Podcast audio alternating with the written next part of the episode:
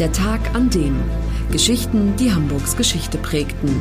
Ein Podcast der Hamburger Morgenpost. Gelesen vom Autor Olaf Funder.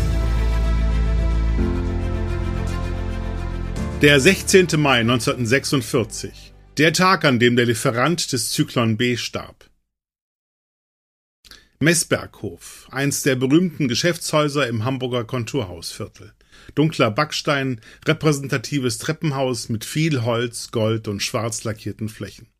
Den meisten Leuten dürfte längst entfallen sein, was für ein Skandal das war vor mehr als 23 Jahren, als sich der Hausbesitzer, die Deutsche Bank, gegen eine Erinnerungstafel an der Fassade wehrte. Potenzielle Mieter könnten abgeschreckt sein.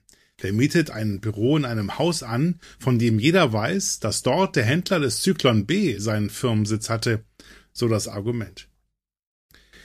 Die Tafel wurde trotzdem aufgehängt. Die Sorge erwies sich übrigens als unbegründet, Leerstand gab es damals und gibt es heute kaum. Die meisten ignorieren das Schild, ignorieren die Vergangenheit des Gebäudes. Genauso achtlos gehen die Passanten vorbei. Fragen Sie mal einen, ob er weiß, dass es ein Hamburger Geschäftsmann war, Hauptberuf Schädlingsbekämpfer, der Auschwitz mit dem Gas versorgte, das Millionen Menschen tötete. Und dass er in diesem Gebäude seinen Firmensitz hatte.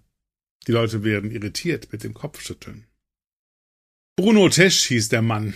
Seine Firma trug den Namen Tesch und Stabenow, kurz Testra. Bald sind 75 Jahre vergangen seit der Gerichtsverhandlung im Hamburger Curiohaus, als ein britischer Richter ihn fragte, sind Sie sich der Bedeutung des Wortes Wahrheit bewusst, Tesch? Der Angeklagte antwortete mit Ja und hat dann doch nur gelogen. Allein 1943 hatte er 12.000 Tonnen Zyklon B nach Auschwitz geliefert, so wurde ihm vorgehalten. Er sagte Ja zur Schädlingsbekämpfung gegen die Läuse, zum Massenmord an Juden, widersprach der Ankläger. Auschwitz. 838 Kilometer ist der Ort von Hamburg entfernt, an dem sich das schlimmste Verbrechen der Menschheit abspielte. Wer auch nur annähernd begreifen will, was für ein mörderisches System der NS-Staat war, muss einmal im Leben hierher, zum Schauplatz industriellen Völkermords. Die SS hat 1945 die Krematorien gesprengt, aber die Stufen, die ins Untergeschoss führen, können die Besucher noch erahnen. Dort unten war der Raum, wo Männer und Frauen ohne Geschlechtertrennung ihre Kleider ablegen mussten, bevor sie zum Duschen gingen.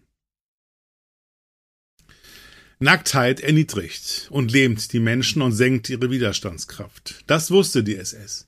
Gleichzeitig wusste sie, die Opfer zu beruhigen, etwa durch die nummerierten Haken zum Aufhängen der Kleider. Die Häftlinge wurden angewiesen, sich die Nummer ihres Hakens zu merken, damit sie nach dem Duschen ihre Sachen wiederfinden würden. Auch die Schilder an der Wand, auf denen zum Bad stand oder zur Desinfektion, hingen nicht wirklich da, um den Weg zu weisen. Auschwitz-Überlebender Shlomo Venezia hat bis zu seinem Tod 2012 täglich an diese grauenhaften Szenen denken müssen. Er war Mitglied des sogenannten Sonderkommandos, einer Gruppe von Häftlingen, die nach dem Vergasen die Drecksarbeit erledigen mussten. Er sah zu, wie die SS-Männer, sobald die Menschen in der Gaskammer eingeschlossen waren, mit einem Wagen vorfuhren und durch eine Luke das Zyklon B hineinwarfen. Venezia stand vor der Tür und hörte die Schreie. Zehn, zwölf Minuten habe das gedauert. Dann mussten er und die anderen vom Sonderkommando die Türen öffnen und die Leichen fortschaffen. Ein schrecklicher Anblick bot sich ihnen. Die Toten stapelten sich pyramidenartig, da die Opfer versucht hatten, dem Gas zu entfliehen. Zu unterst befanden sich die Schwachen, während sich die Starken nach oben gekämpft hatten, um noch einige Minuten länger am Leben zu bleiben. Die Leichen waren ineinander verkeilt und entstellt. Unter den Qualen wurden Haare ausgerissen, Nasen bluteten, es trat Schaum vor den Mund. Bruno Tesch, der in seinem Betrieb als intellektueller Sadist galt, kannte sich aus mit der Vergasung von Mensch und Tier. Der 1890 in Berlin geborene Mann promovierte 1914 in Chemie meldete sich dann als Freiwilliger an die Front und wurde von Professor Fritz Haber ans Kaiser-Wilhelm-Institut berufen, das sich zweifelhaften Ruhm dadurch erwarb, dass es Gaskampfstoff entwickelte, der an der Front zigtausenden Soldaten in den Schützengräben das Leben kostete. Haber experimentierte außer mit Chlorgas auch mit Blausäure, dem Wirkstoff von Zyklon B. Doch der Stoff erwies sich als untauglich, im Freien zu flüchtig, um seine tödliche Wirkung zu entfalten. Nach dem Krieg suchten sich die Wissenschaftler neue Einsatzmöglichkeiten für ihre Gifte. Tesch ging nach Hamburg, gründete die Firma Tesch und Stabenow und spezialisierte sich auf Schädlingsbekämpfung.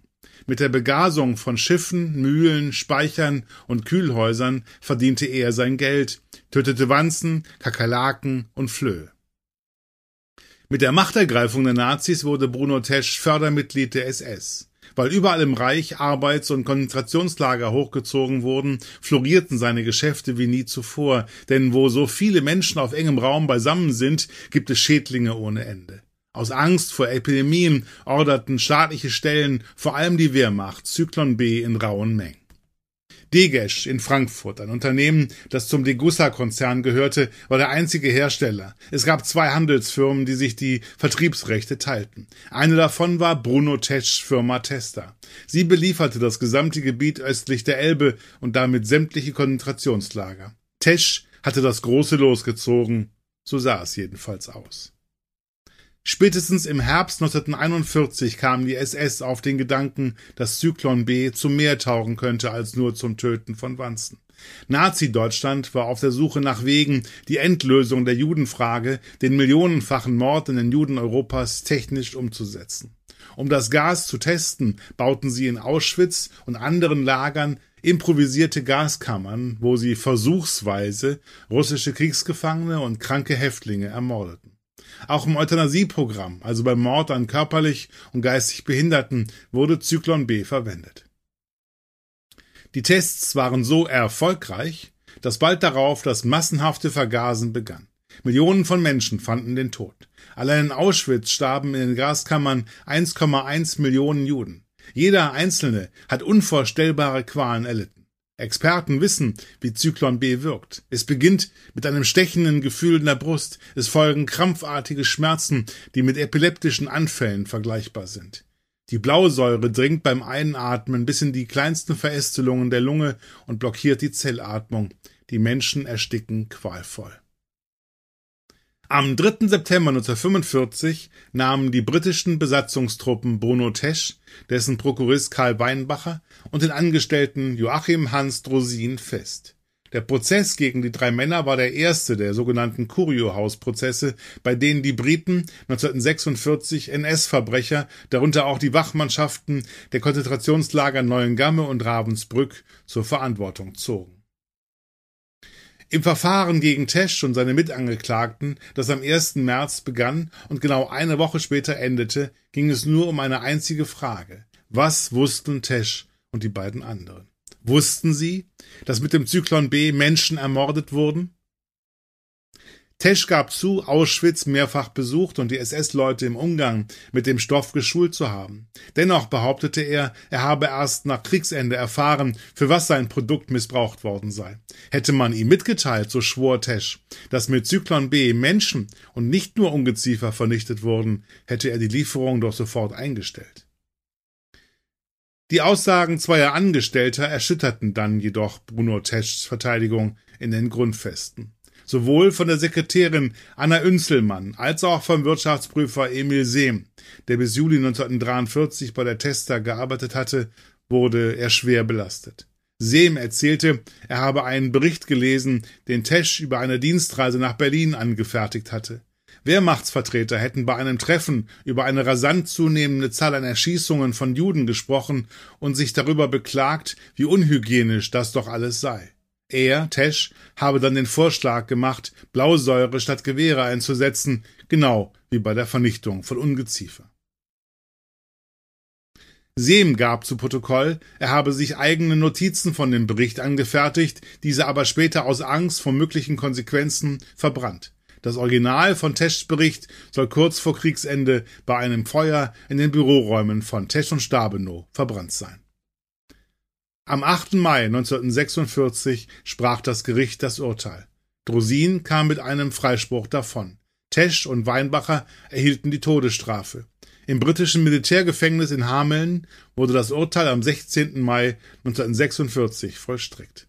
Tesch und Weinbacher sind die einzigen Unternehmer Nazi-Deutschlands, die die Beteiligung an NS-Verbrechen mit dem Leben bezahlten. Das war der Tag an dem Geschichten, die Hamburgs Geschichte prägten.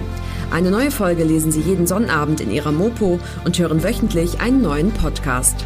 Noch mehr Historisches aus Hamburg, wie zum Beispiel das Buch zu dieser Serie oder die Magazine Unser Hamburg, finden Sie auch online in unserem Mopo-Shop unter www.mopo-shop.de.